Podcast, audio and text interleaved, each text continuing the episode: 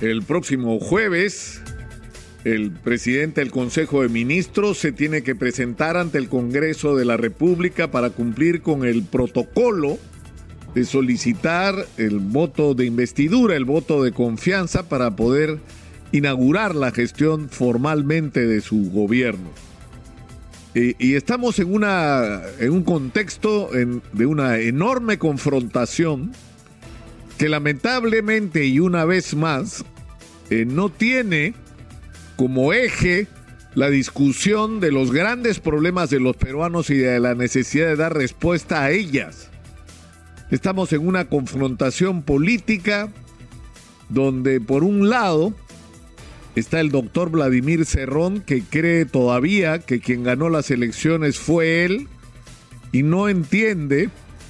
que fue gracias a la presencia del profesor Pedro Castillo en la primera vuelta que Perú Libre pudo entrar a la segunda vuelta. Y fue posible por el enorme arrastre de este maestro rural que se convirtió en el principal dirigente de la huelga magisterial del 2017 y que tenía tras de sí una enorme cantidad de maestros hartos de la política y de los políticos peruanos y que tenían la voluntad de hacerse oír en el escenario político. Pero en segundo lugar, el señor Vladimir Cerrón parece no entender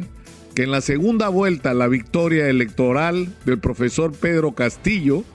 fue un mérito compartido de todos aquellos que se comprometieron por respaldar su candidatura y que no solamente incluyó a diversas organizaciones de izquierda y a sus militantes en todo el país, sino a peruanos comunes y corrientes, que lo único que querían era un cambio en el Perú y que mostraban con su voto por el profesor Castillo un hartazgo contra la clase política que nos ha malgobernado las últimas décadas. Esa es la interpretación adecuada de una elección en la que además cerca de la mitad de, las, de los electores no respaldaron la candidatura de Pedro Castillo y que eso obliga a un gobierno que tome en cuenta esa circunstancia. Y no estamos hablando acá de la necesidad de gobernar para todos los peruanos, sino de la necesidad de que el presidente de la República se legitime con sus decisiones y con las, los actos de su gobierno ante la inmensa mayoría de peruanos, que esa es una tarea pendiente. Pero hay en el otro lado quienes tienen que entender que la campaña electoral ya terminó, que el profesor Pedro Castillo ganó las elecciones y que ese presidente no solamente tiene que ser respetado como el ganador, sino que no se puede convertir en la agenda de estas organizaciones el sabotaje a este gobierno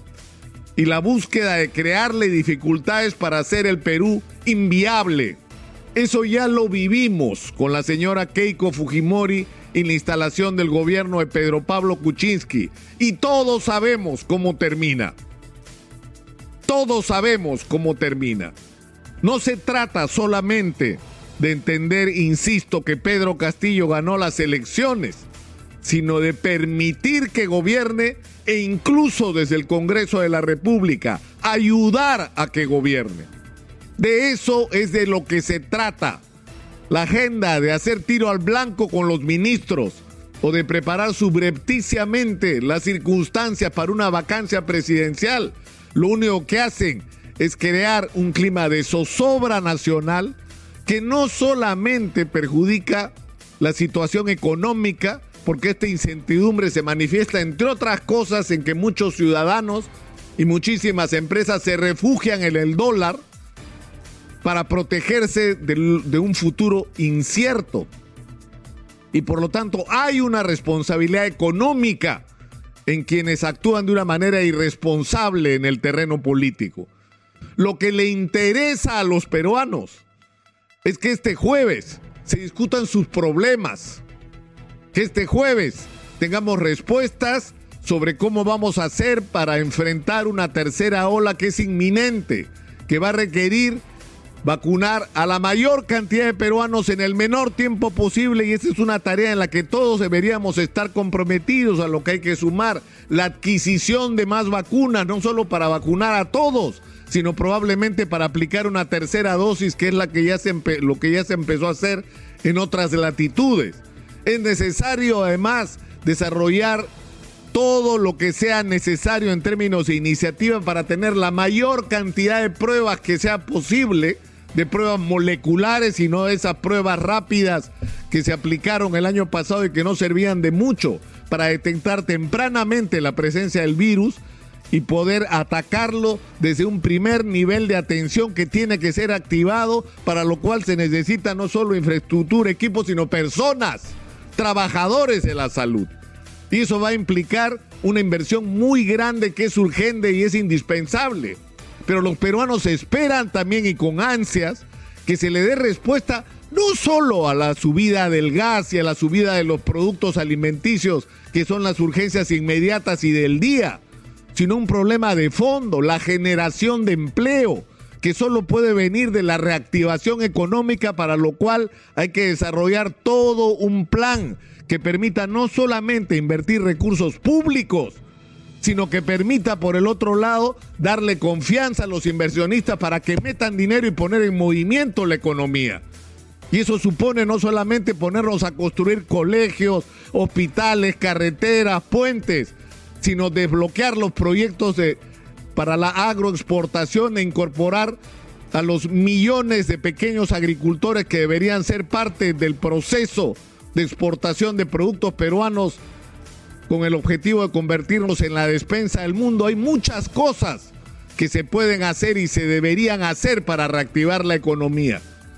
Pero esto es lo que los ciudadanos tendríamos que esperar, incluyendo por supuesto la agenda de un regreso a clases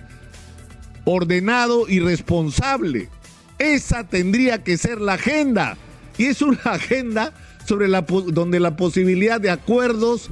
es absolutamente posible. Es decir, hay una cantidad enorme de temas sobre los cuales y de tareas sobre las cuales hay urgencia y que no tienen ideología, como hemos dicho acá hasta el cansancio. Eso es lo que los ciudadanos esperamos, que por alguna vez la clase política en el Perú, más allá de los colores que tenga, actúe con responsabilidad y, y ponga por delante el interés de los ciudadanos. De eso es de lo que se trata y eso es lo que todos estamos esperando.